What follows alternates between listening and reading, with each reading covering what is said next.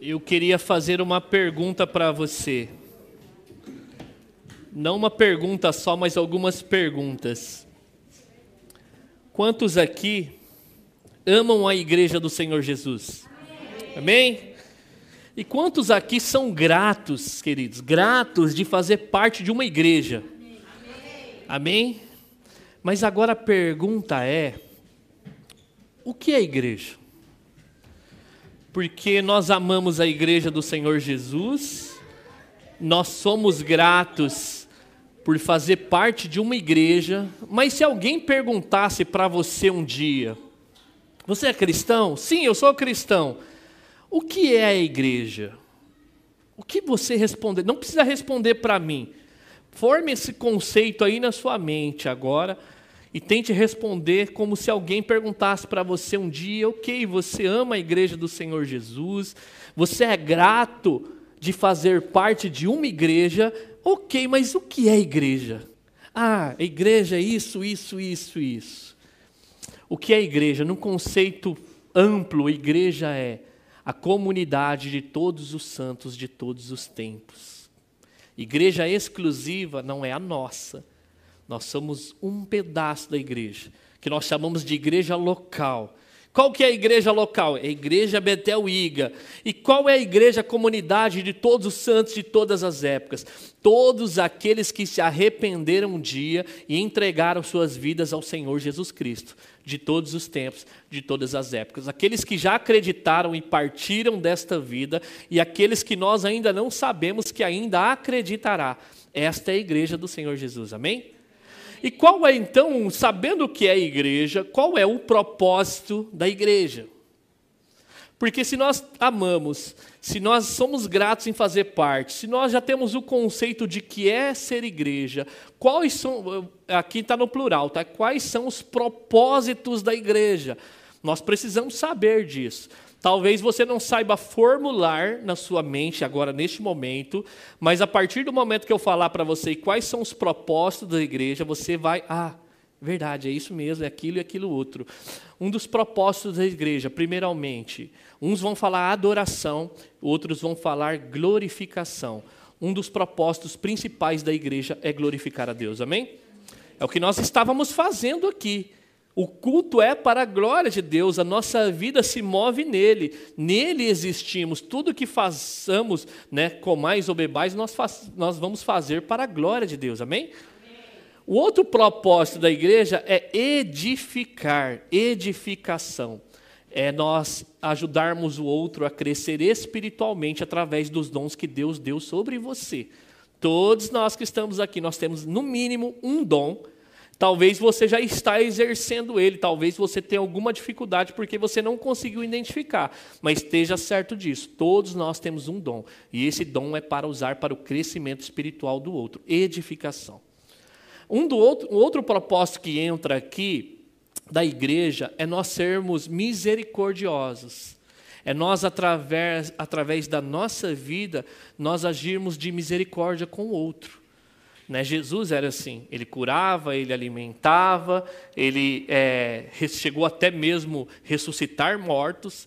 Tudo isso era dom de misericórdia de Deus. A igreja também foi chamada para exercer esse dom de misericórdia no mundo. Uns acreditam que esse dom de misericórdia está inserido com o segundo propósito da igreja que eu vou trazer agora, que é o terceiro, na verdade, que é da proclamação do Evangelho. O que nos faz igreja tem que ser tudo isso: glória de Deus, edificação do corpo, é o que nós estamos fazendo aqui. A misericórdia, que se nós formos uma igreja também que não está atento com a necessidade do outro, nós ainda somos faltosos, mas um dos propósitos principais da igreja, que eu tratei por, vou tratar por último aqui, e não menos importante, é a proclamação do Evangelho. Amém? E é sobre esse último ponto que eu quero falar nesta manhã. Eu quero convidar você aí comigo no famoso texto de Mateus capítulo 28, do versículo 18 ao 20. Enquanto você abre a sua Bíblia em Mateus 28, de 18 ao 20, eu queria dar as boas-vindas ao nosso visitante, Lucas, que está aqui à frente, né, Lucas? Primeira vez, Lucas? Primeira vez que o Lucas está aqui. Ah, Lucas é amigo da Mitier, é isso? É amigo da Mitier, então se você não conhece o Lucas, depois no término, você dá as boas-vindas para ele, ele está aqui do lado do Vitor, tá bom? Seja muito bem-vindo aqui, viu, Lucas? As portas estão sempre abertas, e aí você cumprimente aí o nosso visitante, amém?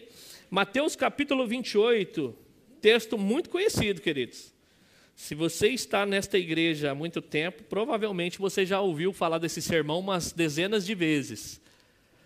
Ou talvez é um dos seus temas preferidos. Talvez você transpira o que nós vamos dizer aqui.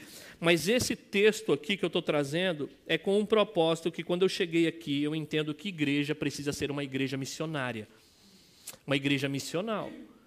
O meu desejo é que o evangelho não se mantenha dentro dessas quatro paredes aqui. O nosso propósito é que aonde você vai, você seja um instrumento de Deus para fazer o que nós vamos ministrar nesta manhã. Amém? Do versículo 18 ao versículo 20, nós vamos ler a passagem. No término, então, nós vamos orar pedindo a benção do nosso Deus. Amém? Diz assim a palavra do Senhor. Jesus aproximou-se, falhando-lhes, dizendo: Toda autoridade me foi dada no céu e na terra. Ide, portanto, e fazei discípulo de todas as nações, batizando-os em nome do Pai, e do Filho e do Espírito Santo, ensinando-os a guardar todas as coisas, a, a, todas as coisas que vos tenho ordenado. E eis que estou convosco o quê? Todos os dias, até a consumação dos séculos. Vamos orar nesta manhã? Pai amado, depois de um tempo tão precioso, Senhor, de adoração, de glorificar o teu santo nome. Nós pedimos a Deus, aquieta o nosso coração. Ó Deus, que a tua palavra, Senhor Deus, venha gerar frutos. Frutos, Senhor Deus, dignos de arrependimento. Que essa verdade salte das Escrituras e seja imprimida em nosso coração, Senhor Deus, para que nós possamos sair daqui desafiados, desejosos, Senhor Deus, convictos, Senhor Deus, que o Senhor nos chamou para atender o que será ministrado aqui nesta manhã. Não somente a nossa igreja, mas todas as igrejas, Senhor Deus, ao redor do mundo, seja ela onde quer que ela esteja, seja no Oriente Médio, seja na Europa, seja na Sul América, Norte América, Senhor Deus, e aqui na Ásia, no país onde nós nos encontramos. Deus usa a minha vida com poder e graça e faça, Senhor Deus, com que o nome do Senhor se faça conhecido. Em nome de Jesus, amém e amém, queridos. Amém? Queridos, esse texto aqui é conhecido como a grande comissão. Todos já ouviram falar desse texto aqui? Levante sua mão aí, só para a gente ter um feedback. Todos ouviram falar a respeito desse texto. Tem pessoas que não ouviram falar a respeito desse texto. Esse é um dos textos principais que deve mover o nosso coração como igreja. Quando eu falo igreja, não estou falando somente do conjunto, não estou falando somente do grupo, da eclesia, do ajuntamento, mas eu estou falando de cada indivíduo. Nós estamos aqui com um propósito. Eu gosto desse texto, Grande Comissão, porque nos dá a ideia de que nós estamos numa missão. Deus nos trouxe a esse mundo com um propósito. Nós temos uma missão e a missão é fazer o que esse texto está nos chamando a fazer. Queridos, eu queria trazer para você a declaração doutrinária do Betel. Eu não sei se vocês têm acesso. Se você tem, já teve acesso à declaração doutrinária do Betel, se você lembra vagamente, eu queria que você levantasse a sua mão só para me identificar. Declaração doutrinária do Betel.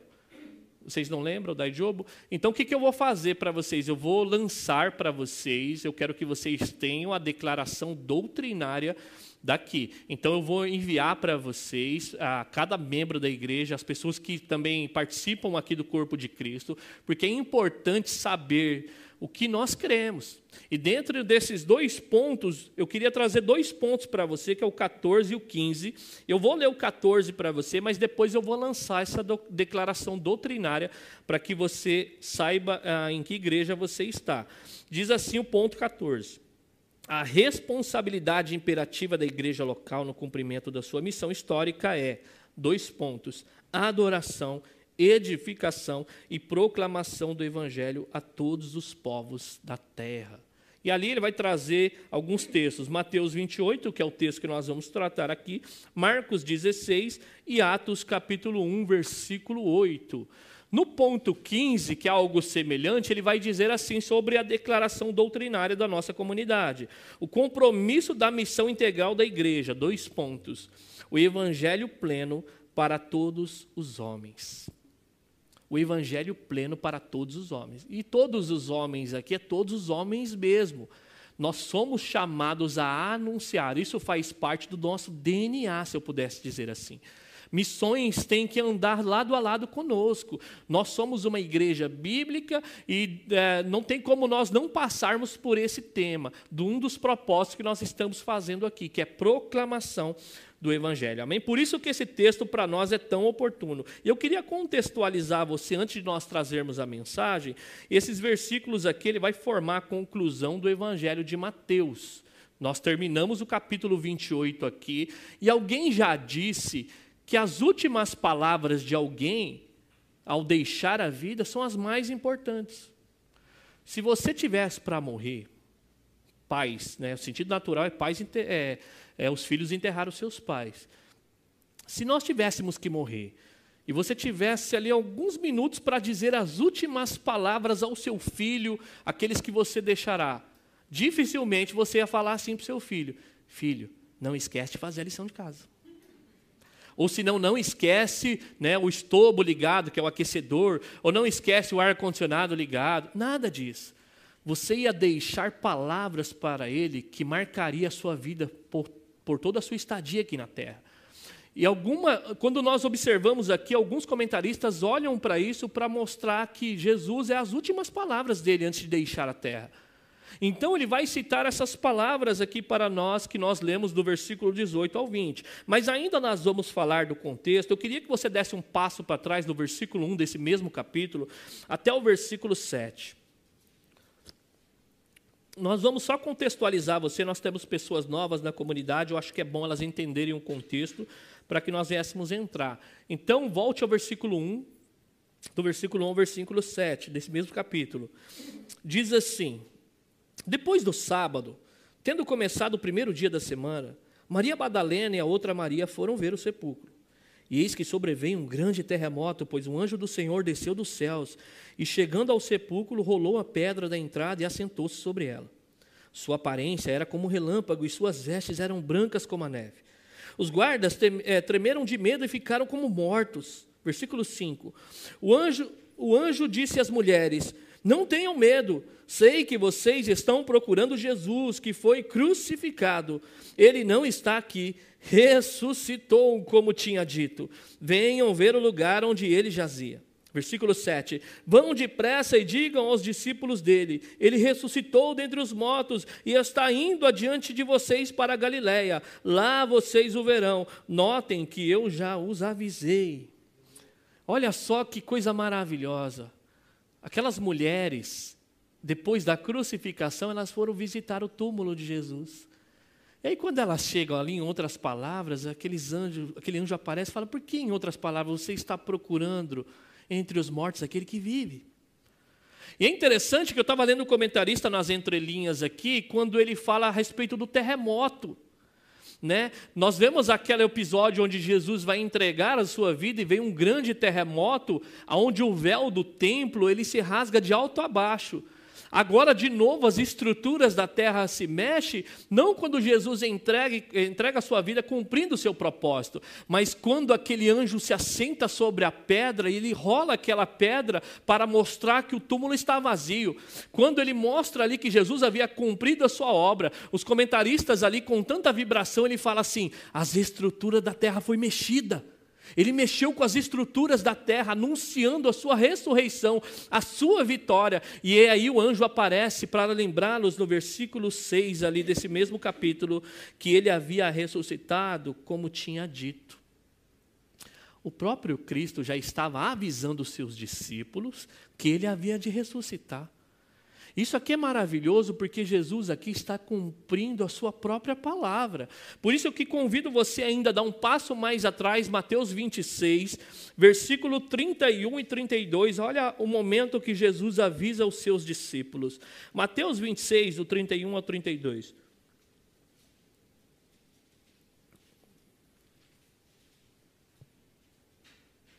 Vinte e seis do 31 ao 32 diz assim. Então Jesus lhes disse: Ainda esta noite todos vocês me abandonarão, pois está escrito: Ferirei o pastor, e as ovelhas do rebanho serão dispersas. Ele é o grande pastor. E era uma profecia aqui que ele estava dizendo que naquela mesma noite ele seria preso. E foi justamente o que aconteceu. O que, que acontece com os seus discípulos? Eles o abandonam. Próprio Pedro aqui, com medo de ser tomado a sua própria vida, ele nega Jesus. Ah, no versículo 32 ele vai falar: Mas depois de ressuscitar, irei adiante de vocês para a Galiléia. Jesus fala que ele seria ferido. Mas, em outras palavras, Jesus está dizendo aqui: calma, vocês vão ser dispersos, eles vão me ferir, mas, ao ressuscitar, eu irei a vocês, ah, eu irei na frente de vocês para Galiléia. Ou seja, Jesus já estava confortando o coração daqueles homens que era necessário ele morrer, mas que a morte não poderia detê-lo. E ali havia essa promessa, e quando o anjo aparece dizendo assim, ele vai a vocês, ele vai a vocês à frente da Galileia, é como ele já havia dito a vocês, ele está lembrando aqui o que Jesus já havia falado no capítulo 26, que a morte não poderia detê-lo aqui. Então Jesus, ele aparece agora ressurreto. E aí, se você voltar agora, vai no, em Mateus 28, do versículo 16, então Jesus ali, no capítulo, eh, no, no, versículo 18, ele fala que ele havia encontrado esses discípulos, mas no versículo 16 ao 17, os discípulos aqui então vai atender o chamado do mestre. Olha o que vai dizer o versículo 16, Mateus 28. Seguiram os onze discípulos para a Galiléia, para o monte que Jesus lhes designara. E olha a reação de alguns discípulos no versículo 17. E quando o viram, adoraram, mas alguns duvidaram. Alguém já duvidou que Jesus era capaz de fazer alguma coisa em seu coração num momento difícil da vida, sim ou não? Só eu.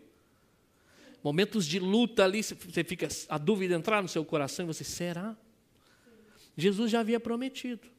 E agora Jesus manda com que aquelas mulheres vá e avise os demais discípulos que ele havia ressuscitado e que ele estava indo para Galiléia. E aí aqui os onze discípulos, porque nós sabemos que um deles tirou a própria vida, que era Judas o traidor, já não está presente, ele fala que então os discípulos atendem esse chamado e vai até a Galiléia para saber se aquele Jesus havia ressuscitado de fato. Mas ali diz que quando o viram, viram, seus olhos contemplaram Uns caíram ali e adoraram o Senhor Jesus, que estava diante do Cristo ressurreto. Mas algum daqueles ali duvidaram. Então nós vemos que a dúvida ela pode entrar no nosso coração de alguma maneira. Por mais que Jesus já havia falado lá no capítulo 26 que, olha, ele seria ferido sim, eles seriam dispersos, mas assim que eu ressuscitar, eu vou para Galiléia e eu vou levar vocês para lá comigo.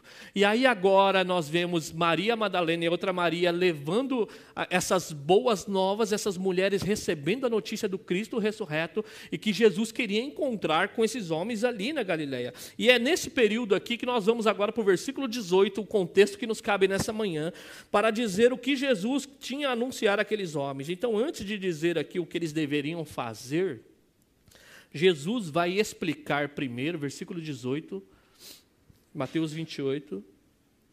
Jesus vai dizer aqui por, por que, que eles deveriam fazer. Antes de dizer o que eles deveriam fazer, ele vai dizer o porquê eles deveriam fazer. Versículo 18: Jesus aproximou-se e falou-lhes, dizendo: Toda a autoridade me foi dada no céu e na terra. Então nós vemos aqui que agora o que está diante daqueles discípulos é aquele Jesus que brandou na cruz e está consumado. É aquele Jesus que deixou o túmulo vazio. É aquele Jesus que já não aparece humilhado, porque ele foi humilhado, mas agora que ele vai aparecer como um vencedor. Aquele Jesus que em, João capítulo 10, versículo 18, diz que ele tem poder para dar a própria vida e tomá-la de volta. Esse mesmo Jesus tem autoridade sobre todas as coisas. Não foi ninguém que tomou a sua vida. Ele mesmo quis entregar por cada um de nós. Por quê? Porque éramos merecedores? Não. Graça, misericórdia, demonstrando a sua bondade, o seu amor. Agora Jesus aqui ele entrega a sua própria vida, mas ele não a deixa lá, ele a toma de volta. Agora Jesus aqui ele aparece, queridos, dando aqui para nós o que nós chamamos de grande comissão. Então, aqui para nós, nesta manhã, não é uma grande ideia de Jesus, não é uma grande sugestão.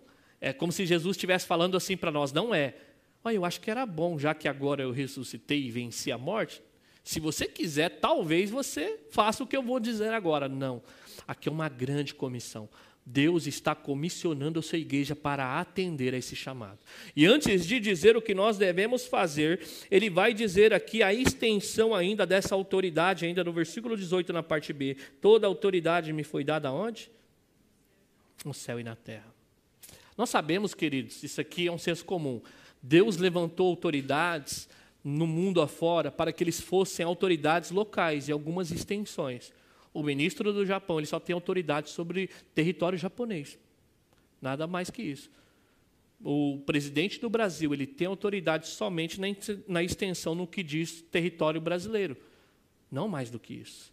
Mas agora, o que está dizendo para nós que a, a Ele foi dada toda a autoridade no céu e na terra, está dizendo para nós que a autoridade de Jesus não se limita a nenhuma parte desse cosmo, de nenhuma parte desse universo. Ele tem toda a autoridade no céu e na terra. Então fala da extensão, não tem um átomo no universo, não tem uma poeira estrelar que foge da autoridade de Cristo Jesus, amém? E nós estamos debaixo dessa autoridade. E se pressupõe que se ele é a autoridade, nós estamos debaixo dessa autoridade, o que, que requer de nós? Que nós façamos o quê? Obedecer, obedecer a ele obediência. Então nós estamos debaixo daquele que tem toda a autoridade no céu e na terra. Não somente toda a autoridade. João capítulo 1, versículo 3 diz que todas as coisas foram feitas por eles e sem ele nada do que foi feito se fez. Ele não somente tem a autoridade, mas Jesus também ele tem o poder porque ele criou todas as coisas. E eu queria levar você a um texto que você já conhece, mas está lá em Filipenses, no capítulo 2, do versículo 9 ao versículo 11. Coloque uma marca aí que nós vamos voltar. Filipenses 2, do verso 9 ao 11. Sobre a autoridade de Jesus aqui. Filipenses 2, do verso 9 ao 11, diz assim: por isso Deus o exaltou à mais alta posição, lhe deu um nome acima de todo nome, para que o nome de Jesus se dobre todos os joelhos no céu, na terra e debaixo da terra, e toda língua confesse que Jesus Cristo é Senhor, para a glória de Deus Pai. Isso aqui é um outro hebraísmo, para que o, para que o nome de Jesus se dobre, todo joelho aonde? Nos céus, na terra e debaixo da terra. Não há nem um centímetro quadrado fora da existência que Jesus não tem autoridade. Amém? Isso aqui é um hebraísmo. Céu no terra e debaixo da terra, e toda língua confesse que Ele é Senhor, para a glória de Deus Pai. Mas antes que essa exaltação chegasse, Jesus ele sofreu humilhação. Volte o versículo de é, Filipenses 2, versículo 6 ao 8. Olha o que diz aí. Pois ele, subsistindo em forma de Deus, não julgou como usurpação ser igual a Deus antes a si mesmo se esvaziou, assumindo a forma de servo. Tornando-se em semelhança de homens e reconhecido em figura humana, a si mesmo se humilhou, tornando-se obediente até a morte e morte de cruz. Então você percebe que antes de ele receber esse nome, Jesus, ele quis se esvaziar a si mesmo. Ele quis abrir mão, não usar por usurpação ser como Deus. Ninguém tomou. Ele quis mesmo deixar essas coisas para que ele cumprisse um plano maior. Então, antes de ele ser exaltado, nós filipenses nos comunica que ele se humilha. Mas esse tempo da humilhação já passou. Jesus agora aparece para aqueles discípulos e para nós aqui ressurreto. Ele está à destra do Deus Todo-Poderoso, qual intercede por nós. E ele está dizendo que ele foi dada toda a autoridade no céu e na terra, então nós sabemos que nada escapa da sua autoridade, e se você é igreja do Senhor Jesus, pressupõe que você está debaixo dessa autoridade, e que nós devemos fazer o que a uma autoridade obedecer a essa autoridade. Então nós sabemos aqui que esse Jesus Cristo nos chamou. Mas o que ele nos chamou? Volte lá no capítulo 28 de Mateus, versículo 19. Ele vai dar a ordem para nós. Então, já que nós estamos debaixo dessa autoridade, a ordem para nós no versículo 19, na parte A é: Ide, portanto, e fazei discípulos. Então, a igreja aqui, ela é comissionada a ir e fazer discípulos. Bom, é comum aqui, talvez você já deva ter ouvido sobre isso. Olha, nós devemos praticar o ID. Já ouviu falar sobre isso? A igreja precisa ir. Nós precisamos praticar o ID. Nossa, vamos, vamos, igreja. Mas quando você vai ler os originais e entender qual é o, o mandato principal aqui, o verbo principal desse texto não é ir. Sabe qual é o verbo principal desse texto aqui? É fazer discípulos. Mas é uma espécie, esse id aqui, ele aparece como imperativo para nós. Mas no, no, no, na língua original ele está subordinado ao verbo principal. O verbo principal da igreja, a ordenança para nós, façam discípulos. Mas por que, que ele está subordinado? Porque pressupõe que para nós fazermos discípulos, o que, que nós temos que fazer? Ir. Eu pressuponho que se eu falasse, olha, tem um pedestal lá atrás, eu pressuponho que para que ele chegue, que chegue até a mim, alguém precisa trazê-lo. Então, o verbo principal desse texto não é ir somente. O verbo principal aqui da igreja é fazer discípulos, mas pressupõe que para nós fazermos discípulos, nós precisamos se deslocar, nós precisamos ir. Não somente, se a gente falar, nós temos que ir, mas fazer o quê? É só ir. Não, a, a ideia principal do texto aqui é nós fazermos o quê? Discípulos. É interessante que eu fiquei com uma fala do nosso irmão Patrick aqui. Ele falou, quanto nós, quantos de nós aceitamos a Jesus? Né? Ele fez uma pegadinha aqui. Todo mundo, amém. Aí depois falou, não, não é nós que aceitamos, é Ele que nos aceitou. É interessante que para nós aqui, a ordem não é que os pecadores venham para a igreja. A ordem aqui é para que a igreja vá a fazer discípulos. Então aqui é muito comum. Né? Muitas vezes a gente acha, não, mas como que os pecadores vão vir aqui? A gente às vezes fica maquinando. Claro que a igreja tem que se preparar para receber outras pessoas, mas a ordem da igreja não é esperar que eles venham. Mas a ordem para a igreja é que vamos fazer discípulos de que maneira? Indo. Nós precisamos se deslocar para fazer. E é muito comum nós vermos, queridos, ah, esse ato de enviar de Deus. O próprio Jesus, ali em Mateus 17, versículo 18, eu vou ler para você para nós ganharmos tempo, mas você pode anotar aí. João 17, ali na oração sacerdotal de Jesus, no versículo 18, ele vai orar da seguinte forma: Assim como me enviastes ao mundo, eu os enviei ao mundo. Na própria oração de Jesus, ele já estava orando para que, da maneira que o Deus, o próprio Deus, o havia enviado, é claro que Jesus veio para redimir, ele veio para cumprir a obra, nós não estamos indo para fazer como se Deus não tivesse cumprido a obra completa, mas nós estamos anunciando aquele que cumpriu a obra. Mas Jesus já havia orado aqui para que nós pudéssemos ir. E se nós prestarmos atenção na Bíblia, é muito comum Deus enviar. Deus ele é poderoso, queridos. Ele poderia simplesmente falar a anjos assim: façam, e eles fa com o maior prazer do mundo, eles estão esperando Deus dar uma ordem, eles têm prazer no Senhor. Mas Deus resolveu, na sua soberania e graça, enviar homens falhos, pecadores como nós. Quando você vai ver a história de Israel, quando ah, José se desloca para o Egito e começa a procriar ali, eles começam a ser oprimidos, Deus levanta um homem para enviar. Ele levanta um homem chamado Moisés. Aí Moisés vai lá, enviado da parte de Deus. Homem falho, que não conseguia nem falar direito, né? mas que Deus usou ele poderosamente. Aí você vai para Jonas fala para que ele é para ele ir lá para Nínive, ele não vai, ele não obedece a ordem, ele vai para Tarsis, mas nós sabemos que a soberania de Deus prevalece. Ele acabou indo para Nínive e Deus cumpriu a sua obra. E nós vamos ver diante da história que somente dois profetas, mas que Deus é, é algo muito incomum Deus enviar. Ele é poderoso para fazer a sua obra e não depender de homem nenhum, mas na sua graça e soberania ele decidiu enviar-nos. Nós vamos ver também que não é diferente, o próprio Cristo, ele precisou vir, porque nós não tínhamos condições de ir até ele. Muito pelo contrário, quando o homem peca, sabe qual foi a primeira ação de Adão e Eva? Se esconder. Quem que vem de encontro ao homem no jardim? É o próprio Deus. Se Deus não viesse ao nosso encontro, nós estaríamos perdidos. Agora a mesma coisa acontece, ele agora nós somos os comissionados para quê? A mesma coisa, pecadores não virão. É nós que iremos até eles proclamar as boas novas. E é isso que Jesus faz quando ele vem ao mundo. Quando você lê Gálatas 4, versículo 4, vai dizer ali.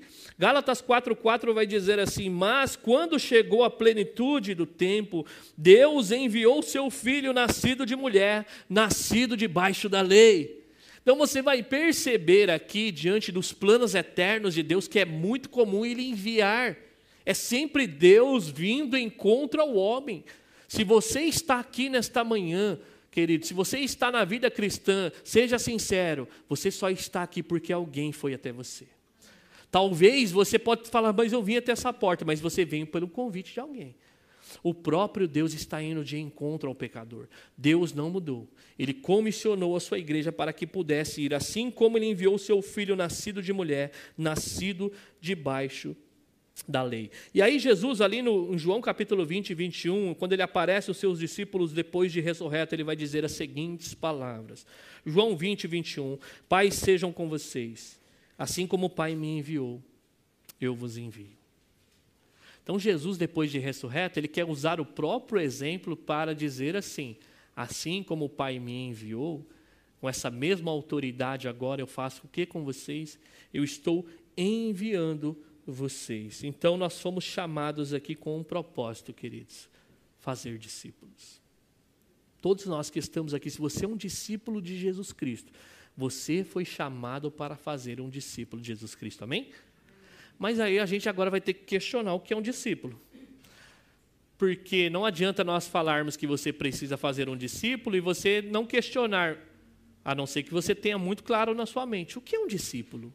Nós temos que ir fazer, mas o que eu vou fazer? O que, que esse negócio é discípulo? Né? Então nós precisamos entender o que é um discípulo. Eu queria que você tomasse nota. Eu peguei uma definição de Arce Sproul aqui, eu vou abrir aspas para ele. O que é um discípulo? Discípulo, nas palavras de Arce Sproul, é alguém que direciona sua mente para um conhecimento e condutas específicas. É alguém que direciona o seu conhecimento, o seu intelecto, o seu saber, a sua ciência e a sua conduta para um lugar específico. Fazer discípulo aqui não é somente ah, fazer com que uma pessoa seja membro de uma denominação. Elas não são sinônimos sempre. É bem possível pessoas se assentarem nas nossas cadeiras, terem os seus nomes no hall de membros e não serem discípulos de Jesus. Não são sinônimos isso aqui. Mas por isso que há essa definição que nós temos que entender que os discípulos são pessoas sinceramente empenhadas em seguir os pensamentos e a conduta do mestre Jesus. Discípulos de Jesus são pessoas que são empenhadas em seguir os pensamentos e as condutas do Mestre Jesus. Então nós vamos fazer discípulos. O que, que nós vamos fazer? Pessoas que seguem o mesmo pensamento e a conduta de Jesus, amém? E essa ordem ela é bem importante porque ela está sendo dada a discípulos.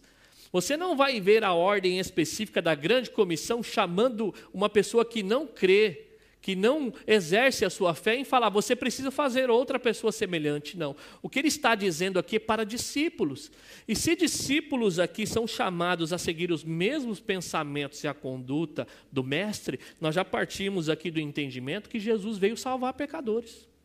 Então nós devemos seguir a mesma conduta desse mestre, ensinar as pessoas a seguirem os mesmos pensamentos e as mesmas condutas. Isso aqui vai ficar claro um pouquinho mais para frente.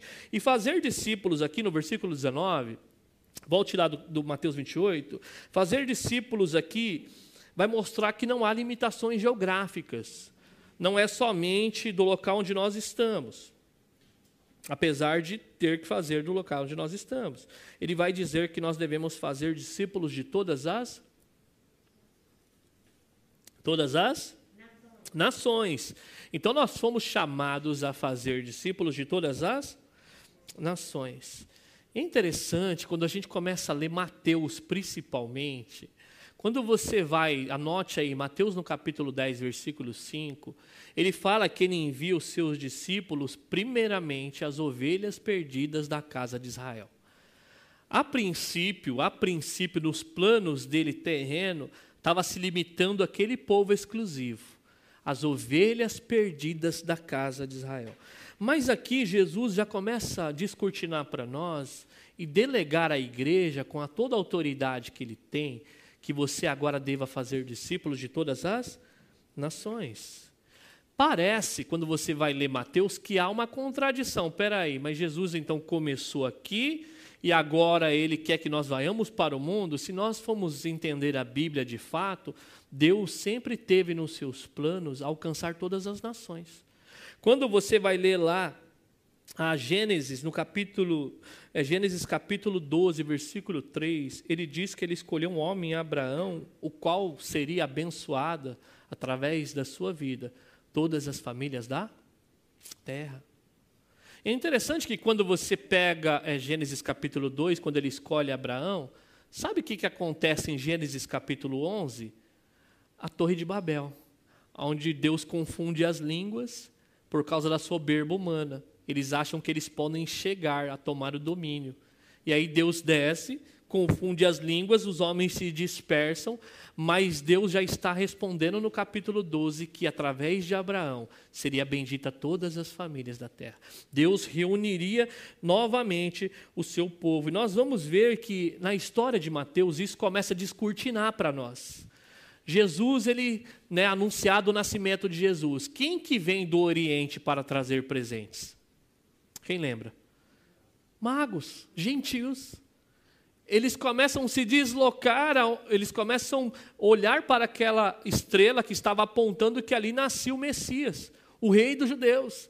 E eles vêm de outras nações, eles não são judeus, mas eles vêm para adorar a Jesus. Nós vamos ver isso muito claro aí em Jesus. E é interessante, eu queria que você abrisse comigo Lucas capítulo 2, queridos. Estou fazendo essa construção para que você veja a, a, os planos de Deus aqui na vida da humanidade. Lucas capítulo 2, do 29 ao 32, o cântico de Simeão. Lucas 2, do 29 ao 32, olha só o cântico de Simeão aqui.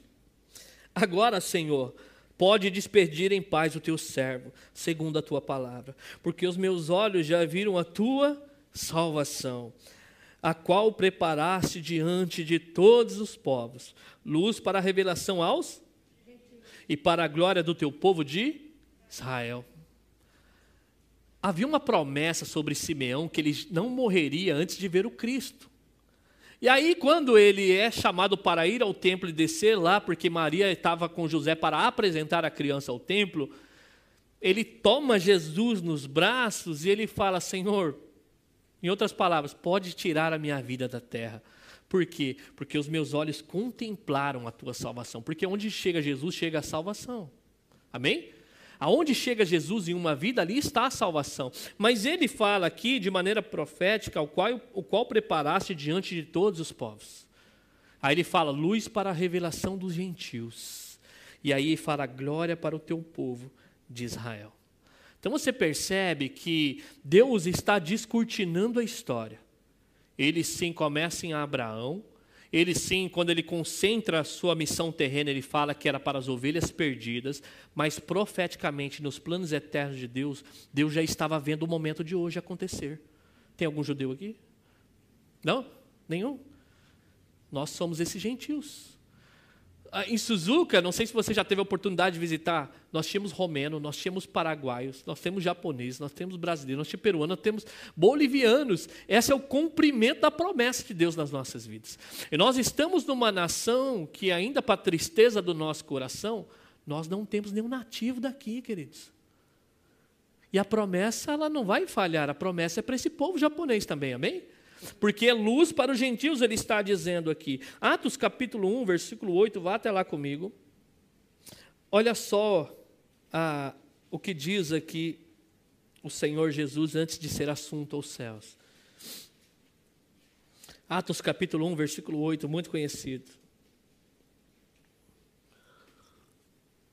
Quando Jesus aqui ele diz que eles receberiam ah, o Espírito Santo, eles receberiam poder quando o Espírito Santo descesse do céu, ele vai dizer as seguintes palavras no versículo 8: que seriam as suas te testemunhas em Jerusalém, Judéia, Samaria e até. Então, aquelas pessoas que receberam poder do alto, o Espírito Santo de Deus, eles seriam testemunhas. Jerusalém, Judéia, Samaria, que já era povos gentios, e até os confins da terra. Então nós vemos que essa promessa, esse cumprimento, ele está se cumprindo por quê? Porque não ficou só em Jerusalém. E também não ficou só na Judéia, e muito menos em Samaria, que era naquelas redondezas. Mas a promessa de Deus aqui está alcançando todos os confins da terra. Então, aqui, queridos, nós entendemos que nós somos chamados para fazer discípulos. Ah, então são discípulos de todas as nações. Não se limita somente ao Japão não se limita somente ao Brasil ou qualquer país específico. Obviamente que para você ir pregar em outro país, você precisa ter um chamado específico. Não estou dizendo para você chegar em casa agora e falar, o pastor está mandando eu aqui para a Coreia do Norte. Deus precisa testificar o seu coração, você precisa ser enviado para isso. Mas, no mínimo, o local onde nós fomos chamados, Deus nos chamou para fazer discípulos, amém? E aí então nós devemos aqui entender de que maneira nós vamos fazer discípulos. Discípulos é aqueles que seguem os pensamentos e a conduta do mestre. Mas agora ele não nos deixa somente aí. Como que nós vamos fazer isso? Versículo 19 ele vai dizer assim: Batizando-os em nome do Pai e do Filho e do Espírito Santo. Então a primeira coisa que nós devemos fazer aqui é batizá-los para fazer um discípulo. E o batismo aqui ele vai falar da confissão pública, daquilo que Jesus requer de todos os que creem no Evangelho. De todos que acreditam no Evangelho, eles precisam de maneira pública testificar isso.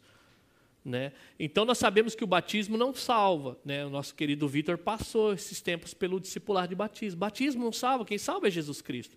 Mas o batismo nos identifica com a sua obra.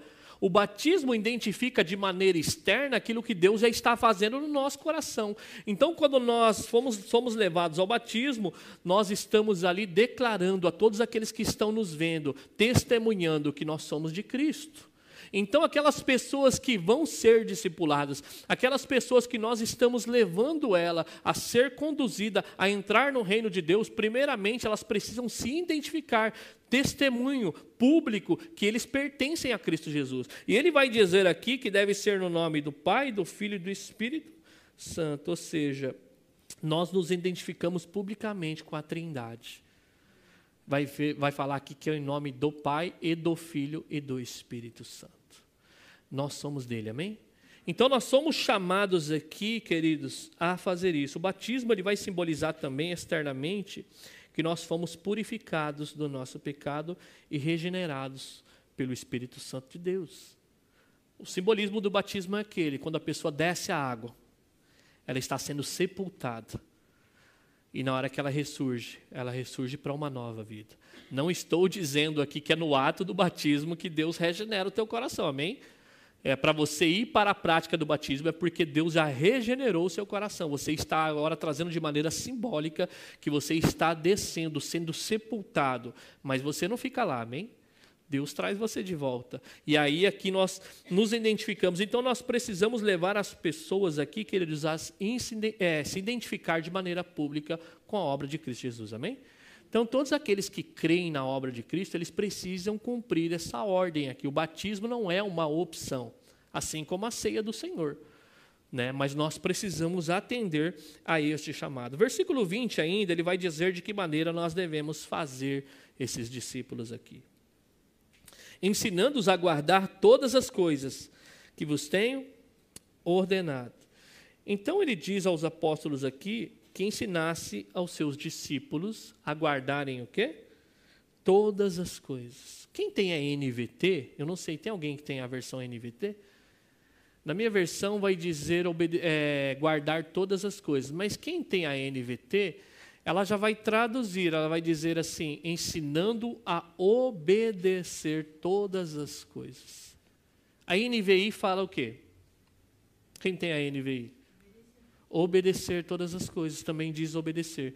Então, como que nós fazemos discípulos? Entre, introduzindo ele através do batismo, mas agora nós devemos ensiná-los a obedecer todas as coisas. Os verdadeiros cristãos aqui são aqueles que vivem na prática da obediência da palavra de Deus. Os discípulos de Jesus aqui são pessoas que vivem na prática, na obediência da palavra de Deus aqui. João capítulo 8, versículo 31 diz assim: Jesus dizia, pois aos judeus que criam nele: Se vos permaneceis na minha palavra, verdadeiramente sereis meus discípulos. Permanecer aqui é continuar praticando os seus ensinamentos. Então, como se faz um discípulo de Jesus? É trazendo essas pessoas e ensinando que elas devem obedecer tudo aquilo que ele tem nos transmitido. Em outras palavras, a obedecer isso aqui. Escrituras, palavra de Deus. Nós somos chamados aqui a ensinar essas pessoas a obedecer. E a obediência aqui, de fato, é a evidência que nós somos discípulos de Jesus. Não tem como você falar que é um discípulo de Jesus, mas você não demonstra obediência à sua palavra. O que nos identifica aqui para mostrar que nós somos obedientes, que nós somos discípulos de Jesus, é a maneira que nós conduzimos a nossa vida. Não estou dizendo perfeição, porque aquele que diz que não tem pecado é mentiroso e a verdade não está nele. Mas aquele que inclina o seu coração para fazer a vontade de Deus. Então, se nós percebemos diante da Bíblia, a água por si só, um batismo, não significa muita coisa. Você pode batizar, você pode descer as águas e mostrar de maneira pública que Deus regenerou teu coração, mas de maneira prática ficar evidente que Deus não regenerou aquele coração. Por isso que a porta de entrada é o que? Batismo. Mas qual é o segmento disso? A obediência. Tiago diz que a fé sem obras ela é morta. Não adianta a gente falar que tem fé em Jesus Cristo se as pessoas olham para você e não identifica evidências dessa verdade. E como as pessoas vão identificar a evidência dessa verdade? A obediência à palavra de Deus. Então nós devemos ensinar pessoas a ser obedientes à palavra de Deus. Por isso que a palavra de Deus, queridos, ela deve ser levada muito a sério. Pessoas que se achegam à vida cristã, como que elas vão ser formadas sendo discípulos de Jesus se elas não entram nesse livro aqui? Se elas não gastam tempo em discipulado, se elas não gastam tempo ah, em, em, em, cultos, em tudo aquilo que envolve a palavra de Deus, é ela que traz crescimento para a nossa vida. Então nós somos chamados aqui a fazer discípulos, e discípulos são aqueles que obedecem a palavra de Deus. Amém? João, é, 1 João capítulo 2, 6 diz que aquele que diz que está nele deve andar como ele andou. Então nós somos chamados, primeiramente, levar essas pessoas a se identificarem de maneira pública. E o segundo ponto aqui, queridos, para que a pessoa seja feita discípulo de Jesus, é ensiná-las a obedecer a palavra de Deus. E para você ensinar a palavra de Deus, para você ensinar alguém a obedecer, parte do pressuposto que, primeiro, você precisa conhecer, e segundo, você precisa obedecer. Porque para nós, a grande comissão que nós estamos tratando aqui não é sugestão, mas é uma ordem. E se você é discípulo de Jesus, se parte do pressuposto que você está em obediência. Agora a pergunta é: se você fala que é um discípulo de Jesus, mas a pessoa olha para a sua vida e não encontra evidência, o que, que você vai ensinar para aquelas pessoas que estão se chegando? Talvez nós que estamos aqui falar, não, mas não fui eu que trouxe, foi o fulano lá, mas a gente vive uma vida de qualquer maneira. Você sabia disso, que a nossa vida está ensinando as pessoas, de alguma maneira? Mesmo você não falando, as pessoas olharem para você e verem uma conduta, ah, é cristão, pode fazer? Ele faz, então pode fazer. Já, olha só, pense que horrível seria eu transmitindo a palavra de Deus aqui e as pessoas olharem para mim e ver totalmente ao contrário daquilo que prego. Como é que eu vou ensinar essas pessoas de maneira verbal? Somente, se elas olharem para a minha conduta. E fazer e ensinar aqui não é somente comunicar. Fazer discípulos naquele tempo, sabe o que, que era? É trazer a pessoa para andar com você. Os mestres daquele tempo ensinavam verbalmente, obviamente, eles precisam passar pelo conhecimento, pela renovação da mente. Mas de que maneira que nós ensinamos as pessoas? Observe-me. Isso é um senso comum. Não adianta eu falar para os meus filhos, faça isso, ok. Eles olharem para mim e falar, papai, faz diferente. Já foi confrontado pelo seu filho um dia? De ele olhar para você e falar, mas por que, que mamãe e papai pode? Quantas vezes eu não me apeguei na mesa e falando para os meus filhos, não faça isso. e por uma questão de hábito, eles pequenininhos já olharem para mim sem muito entendimento e falar por que, que eu estava fazendo aquilo. Por isso que é importante nós sermos uma igreja viva, real, uma igreja que se envolve com a palavra de Deus ao certo ponto que ela saia pelos nossos poros. Que as pessoas entrem por aqui, quando nos escutem falando de amor, elas falam assim: é uma comunidade que ama. Quando elas entrem por aqui, nós falemos sobre unidade, falar, é uma comunidade que é unida. Nós entramos por aqui e falamos assim, nós vivemos em santidade, e a pessoa estuda com você e fala assim, é verdade, ele é da igreja lá, mas ele, ele, ele é santo. Ah, mas ele trata bem a sua esposa, trata bem o seu marido. Então, todas essas coisas que elas devem caminhar juntas, queridos, nós devemos ensinar com a nossa própria vida. E como que você vai conduzir a sua vida? Voltando ao ponto aqui, se você não conhece as Escrituras, qual vai ser o critério que você vai medir de que maneira você vai viver? O que você vai dizer para aquelas pessoas que você vai ensinar segundo né, o nosso entendimento a ser discípulo de Jesus, se nós não sabemos o que é ser discípulo de Jesus de fato? Então nós temos que passar por todo esse entendimento. Se pressupõe que para nós sermos discípulos de Jesus, nós precisamos conhecer as Escrituras até porque Ele está nos mandando aqui fazer algo. E Deus está nos explicando na Sua palavra de que maneira nós devemos fazer isso aqui, levando as pessoas primeiro a se identificar com Ele. E o segundo ponto, a elas imitarem o Senhor na sua conduta.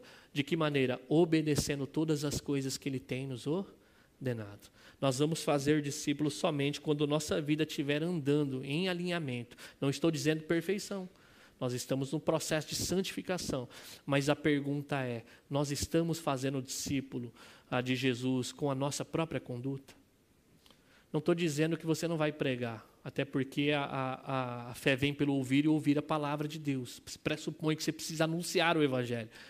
Mas será que a nossa conduta de vida ela é atraente ao ponto de as pessoas falarem, eu quero ser igual? De a pessoa olhar para o meu casamento, os mais jovens da comunidade, e falar: quando eu casar, eu quero seguir aquele exemplo ali. Ou a nossa própria família mesmo, os nossos filhos olhar para nós e falar assim: ah, eu estou aprendendo com mamãe como amar papai, como eu vou amar o meu marido no futuro. Ah, os meus filhos olharem para mim com a conduta de vida e falar assim: eu estou aprendendo com meu pai como eu vou amar minha esposa no futuro. Isso é fazer discípulos. Nós precisamos começar a alinhar a nossa vida aqui para atender esse chamado de ir e fazer discípulo de todas as nações. Amém? E Jesus ele vai concluir aqui, queridos, não menos importante, no versículo 20, na parte B. Ele vai dizer aqui: Eis que estou, estou convosco todos os dias. Até quando? Então Jesus ele vai finalizar aqui com uma das promessas mais incríveis de todas nós não estamos sozinhos, amém? Não há fronteiras para o Espírito Santo. Se ele está dizendo que nós devemos ir a todas as nações, aonde Deus te colocou, o que ele está nos comunicando aqui é: você não está sozinho nesse campo missionário. Quando você está indo, muitas vezes trêmulo, muitas vezes será, Senhor, que eu vou dar conta. Ele não está pedindo para que a gente venha confiar na nossa performance. Ele está dizendo aqui que eis que estou convosco todos os dias, até a consumação do século. Você crê nessa verdade? Olha que coisa maravilhosa. Quem que é o nosso companheiro missionário? Quem que é aquele que está nos acompanhando nas nossas aventuras missionárias, quando nós estamos comunicando o Evangelho, quando nós estamos ali trazendo a palavra de Deus? É o próprio Deus que está conosco. Isso é maravilhoso, eu creio que os missionários que estão no campo, dedicando a sua própria vida, eles abraçaram essa verdade com todas as forças. Porque o que a gente escuta de missionários que foi ao campo, enviado pelas suas igrejas locais, mas que hoje eles não são assistidos, não é brincadeira, queridos.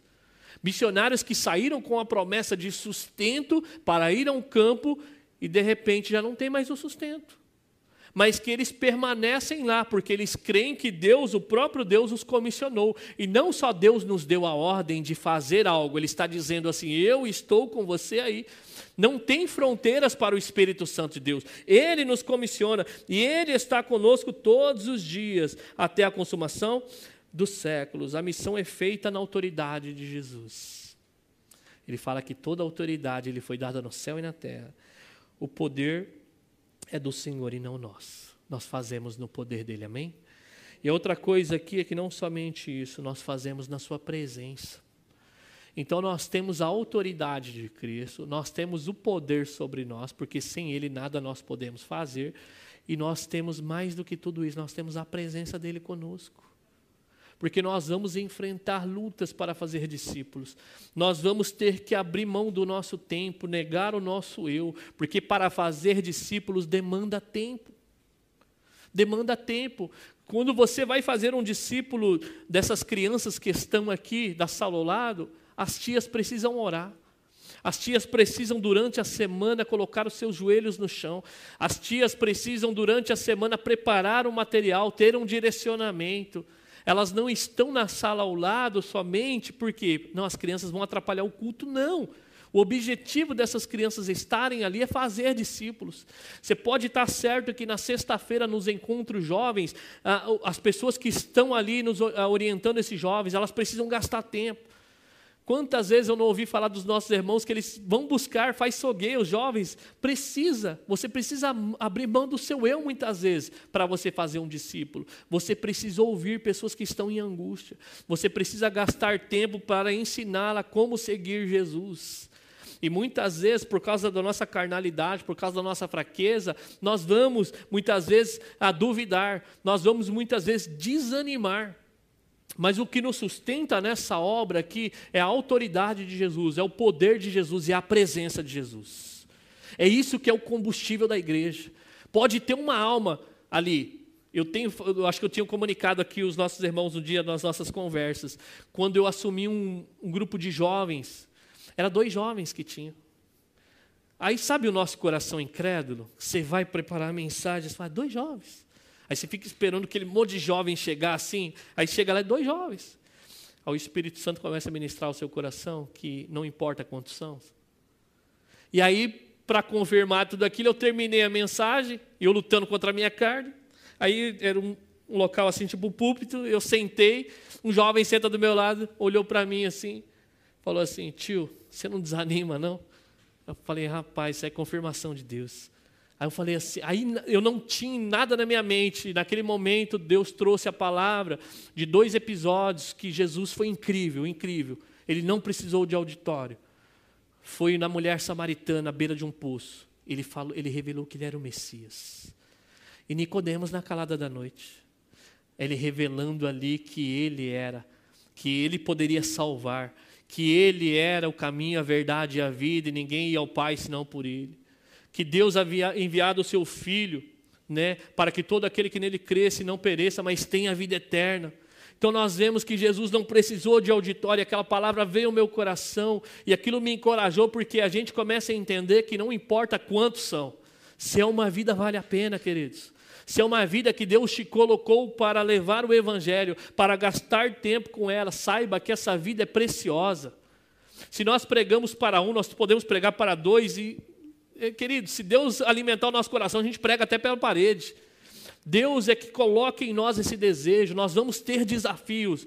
E muitas vezes, sabe o que você vai fazer? Oh, vim falar para você de Jesus. Eu não quero saber desse Jesus, não. Pessoas vão querer desanimar você. Talvez você já tenha tido essa experiência. Talvez você tenha tido a experiência de gastar tempo, horas, discipulando a pessoa, e a pessoa está vivendo de qualquer maneira hoje. Mas a motivação nossa não é somente essa. A motivação nossa é que nós devemos ter prazer na obra de Deus. Ele, a autoridade, nós somos feitos para o louvor da glória dele, queridos. E isso tem que ser encorajador na nossa vida. Nós precisamos ser uma igreja missional. Nós precisamos ser uma igreja onde todos os nossos ministérios estejam apontando para todos esses aspectos: glória de Deus, edificação do corpo, misericórdia e, não menos importante, proclamação do Evangelho. Nós precisamos ser uma igreja que Deus constrange o nosso coração a certo ponto que nós venhamos amar o perdido. Que nós venhamos olhar para aquelas pessoas que nos perseguem e falar, não, ela precisa de Cristo, por isso que ela está endurecida. A nós sairmos dessa porta e encontrarmos com a primeira vida que cruzar o nosso caminho e falar assim, nunca ouviu falar de Jesus na vida. O Espírito Santo precisa constrangir o nosso coração para que essa cidade saiba que há um redentor que eles estão correndo a passos largos para o inferno, eles não conhecem a, a, o caminho da salvação. Deus precisa entrar no coração da nossa juventude para que eles entrem naquela sala de aula e o Espírito Santo esmague o coração deles, para que eles vejam que aquelas pessoas estão correndo, eles estão partindo para uma, para uma vida sem Cristo Jesus, caminho sem volta muitas vezes mas que nós conhecemos a verdade, nós precisamos, queridos, desesperadamente em cumprir esta missão. Nós somos a igreja do Senhor Jesus Cristo. Eu não sei qual tem sido a praxe, talvez você não tenha dificuldade nenhuma. Talvez você tenha prazer. Talvez você seja aquela pessoa que você só fica orando, Senhor, me dá uma oportunidade, me dá uma oportunidade, e entra e quer falar de Jesus e dá um jeito de trazer essa pessoa a conhecer o Evangelho. Mas talvez você seja aquela pessoa que começou assim, mas a sua vida foi se esfriando, foi se esfriando, e a nossa vida virou uma vida religiosa, que é gostoso o que nós estamos fazendo aqui, é bíblica, é edificação, é glorificando a Deus, mas a nossa vida não pode se acomodar somente nisso. Nós temos que ser pessoas que manifestam o reino de Deus nesta cidade. E eu vou fazer essa pergunta mais uma vez, agora de maneira pública. Se o Betel Iga fechasse hoje, agora, nesse exato momento, será que as pessoas lá fora, elas deixariam de ver Jesus Cristo? Será que as pessoas lá fora, elas deixariam de ouvir que há um Salvador? Será que as pessoas lá fora deixariam de é, receber a misericórdia? Será que as pessoas lá fora deixariam de ter as suas vidas transformadas, sendo edificadas? Essa é a pergunta que a gente tem que fazer ao nosso coração. Que Deus venha despertar o nosso coração a certo ponto, que nós não venhamos nos conformar que nós venhamos colocar as nossas dificuldades. Eu quero encorajar você, como igreja, qual é a sua dificuldade. Nós vamos orar junto por isso. Nós vamos clamar junto por isso nesta manhã, para que Deus desperte o nosso coração, amém? Eu quero convidar você a ficar de pé. Eu não sei qual é a sua dificuldade, talvez você tenha prazer, talvez você está preparando o seu coração para que Deus te dê somente estratégias. O prazer nisso você já tem. Talvez você tenha medo, não é encorajado, ou talvez você já levou um não de alguém e anda decepcionado. Eu não sei quais são as suas frustrações, não sei quais são as suas limitações, mas eu queria que você desse nome a elas nesta manhã. Eu queria aproveitar os nossos visitantes, as pessoas que seguem a nossa comunidade, que não professam o Senhor Jesus Cristo como Senhor e Salvador, saiba que é um Deus que enviou o próprio Filho para morrer por cada um de vocês. Que Ele veio esse mundo aqui sofrer a dor, que Ele veio nesse mundo sofrer o castigo que os nossos pecados merecíamos.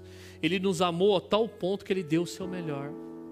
Ele está te chamando nesta manhã a entregar o seu coração a Ele.